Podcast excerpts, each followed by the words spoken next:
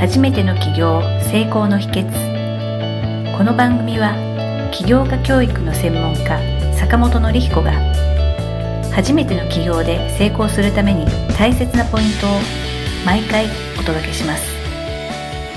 今回ですね、ちょっと寄せられているご質問で、はい。あの、社内ベンチャーについて教えてほしいという、はい。そういうご質問がはい。ありますので、はい。坂本先生からですね、そのはい社内ベンチャーについて、はい。はい。教えていただければと思はいい。ます。そうですね。まあ、社内ベンチャーについてなんですけれども、よくうちも、まあ、うちの企業塾のね、生徒さんとかでも、まあ、サラリーマンの方やっぱ結構多かったりするんですけれども、サラリーマンの方に言うのは、最初皆さんね、やっぱ会社辞めたいとか っていう動機で結構来られたりする方も多いんですが、まあ、うちでね、ちゃんとまあ、そういう、まあ、そもそも何したいのかとか、まあ、ビジョンと志っていうのを、まあ、見直してやっていくんですけど、まあ、その中で、改めて考えていくとですね、そもそも会社辞めるのがじゃあ絶対正解なのかっていうところなんですよね。で、会社ってまあ大変な部分もあるんですけど、ありがたい部分はやっぱ収入が、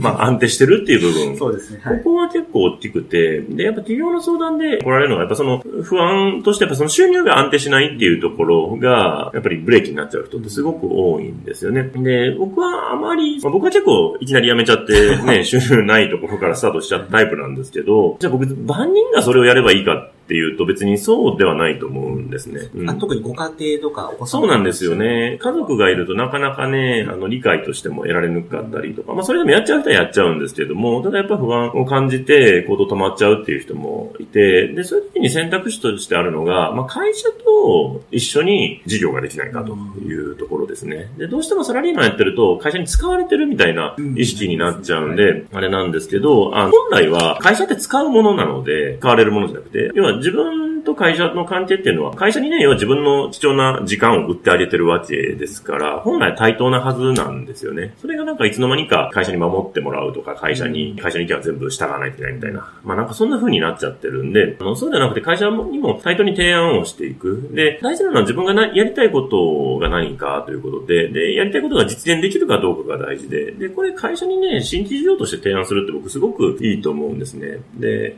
なんでまあ社内ベンチャーっていうお話なんですけども、で、まあ基本、まあ今の会社って、新規事業、新しいその収益源が欲しくない会社って、僕ないと思うんですよね。みんな、今の事業だけで、じゃあずっとね、この先5年10年もやっていけるかっていうと、わかんない部分があるんでね、先ほど出たオリオンビールさんとかも、まあやはり、まあ経営者が変わったっていうのもありますけれども、まあやっぱビールだけだと頭打ちなんで新しい事業を始めていこうというね、ことになってると思うんですが、やっぱりそういう会社は僕多いと思うんですよね。で、常に経営者って、新しいその事業の種っていうのは多分探してるんじゃないかなと思うんです。うん。あの、そうしていかないと何年かしたらやっぱ廃れていったりしますから、はい。なんで、だから逆にその、会社員から、そういう提案が来るっていうのは僕は、あの、経営者としてはすごく嬉しいと思うんです。ただまあ、それが会社の方針と合ってるかっていうのはすごく大事なので、だから、改めて会社の方針がどういう方針なのか、で、で、自分がやりたいことは何なのか、っていうところとそこの接点ですね。これを見つけていって、まあ会社に提案をして、まあ会社にお金を出してもらったりとか、設備とかね、資金、あ設備とか人をね、出してもらったりとか、っていう形で社内ベンチャーを設立していくっていうのは、